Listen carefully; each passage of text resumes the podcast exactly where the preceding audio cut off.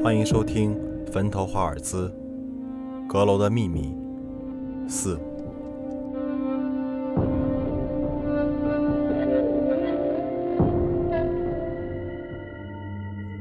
他穿过中间的长廊，一路走到另一边，在赵博的房间前，大门敞开着，隐约还能听见嘈杂的叫骂声。一心没多想，便冲了进去。只见赵博从窗上摔了下来，双手挥舞着，嘴里还嗷嗷地叫个不停。在他旁边，全是打翻的中药和白粥，房间里一片狼藉。身旁，赵婆婆想要将他扶上去，但因为力量不足。每次都无功而返，他只能无奈地喘着粗气，毫无办法。赵婆婆，我来帮你。一心见势不对，马上过去抬了一手。不过事情并没有想象中那么简单。赵波很不配合，即使夹在两人中间，仍旧不断挣扎着，挥舞的双手差点拍到了他们。两人好不容易才将他扶到床上，但下一刻他却抓住了一心的手，嘴里咿咿呀呀的。看上去很着急，却不知道在说些什么。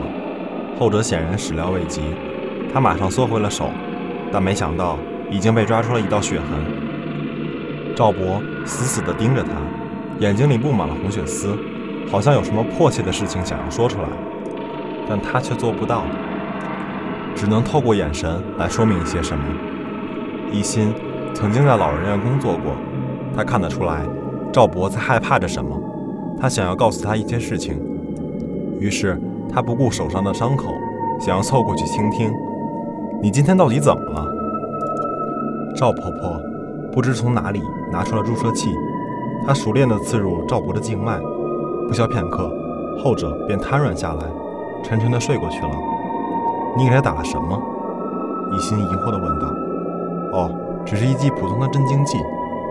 赵婆婆平静地解释道。她收起了针头。然后赵博盖上被子，顺便摆好枕头的位置。做完一切后，她转过身，有些忧伤地解释道：“他以前脑子有过毛病，医生说了，有时候情绪会失控。本来很久也没发作了，想不到今天却忽然来了。他还真是命苦。”赵婆婆一边说，一边抹去眼角的泪痕。一心看得出，她此刻正承受着无尽的悲伤。没错。对于相守一生的老伴而言，最痛苦的莫过于生病。你看着他被苦难折磨，但却无能为力。这种噬心的痛苦会慢慢渗透你的内心，让你万念俱灰。特别是长期以来的伤痛，更是刻骨铭心。每当你想忘记的时候，却一次次出现在眼前，令你无望退去，更是无望解脱。一心很明白他的心情。于是轻轻拍着肩膀，以示安慰。对不起，我失态了。片刻后，赵婆婆擦干了眼泪，稍微整理好仪容。其实早已经习惯了，只是刚才不知道为什么会触景生情。他做了个抱歉的手势。对了，你的手没事吧？啊，没什么的，只是擦伤了一点。那好，我去给你拿点药，顺便洗一洗衣服。他暂时不会醒来了，不过为了安全起见，你先帮我看着一会儿好吗？嗯，没问题。已经点了点头，搬了张椅子过来，坐在床边等候着。赵婆婆将脏衣服放到车子上，默默地推了出去。他很快消失在视线中。等到他离去之后，一心这才检查手臂的伤，出了点血，应该没什么事儿的。但真正令他在意的不是这个，他看着熟睡的赵博，心里疑窦丛生。他敢肯定，刚才赵博并不是情绪失控，因为他的眼睛是有神的。如果是疯子的话，不可能会这样看着自己。他一定是想告诉自己什么，只不过做不到而已。难道赵博还隐藏着什么秘密吗？而且还有一点很奇怪，为什么赵婆婆要阻止他呢？当时。自己想要靠过去，他肯定意识到了，所以才拿出了镇静剂。难道他想要隐瞒什么吗？可是自己又看得出来，他对赵博的感情是真的。只有刻骨铭心的痛苦，才能让他未老先衰。那这中间到底有什么猫腻呢？难道真的只是自己过于敏感吗？一心看着晃动不安的烛光，心里忐忑不安。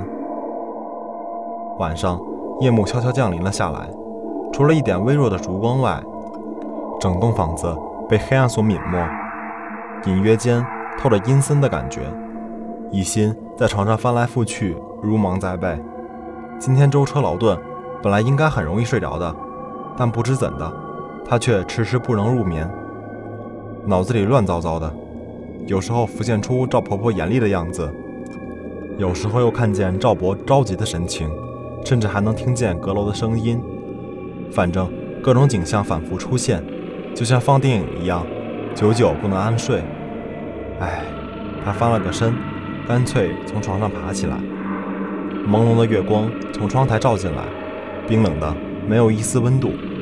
不远处的树林里影影绰绰的，轮廓不清，仿佛被一双巨大的手包裹起来，周围都显得很冷。一心披上了衣服，想要倒一杯热水，隐约间他好像听见了什么声音，叮叮，叮叮，是早上听见的敲瓶子声音。他彻底清醒过来。几乎全身起满了鸡皮疙瘩，他记得很清楚，那时候已经来到了阁楼前，但小陈恰好出现了，所以自己并没有进去。这里明明只住了两位独居老人，为什么会有声音呢？而且最奇怪的是，后来赵婆婆也禁止他进去，难道阁楼里边藏了什么秘密吗？他回想起之前的一幕，赵伯明明想告诉自己什么，却被他阻止了。这真的只是单纯的情绪失控吗？一心觉得事情隐隐有些不妙，他靠在门边，又仔细听了一会儿，声音还在，而且响得十分有韵律，叮，叮。除了人类之外，他想不到任何的可能。难不成里面真的住着别人吗？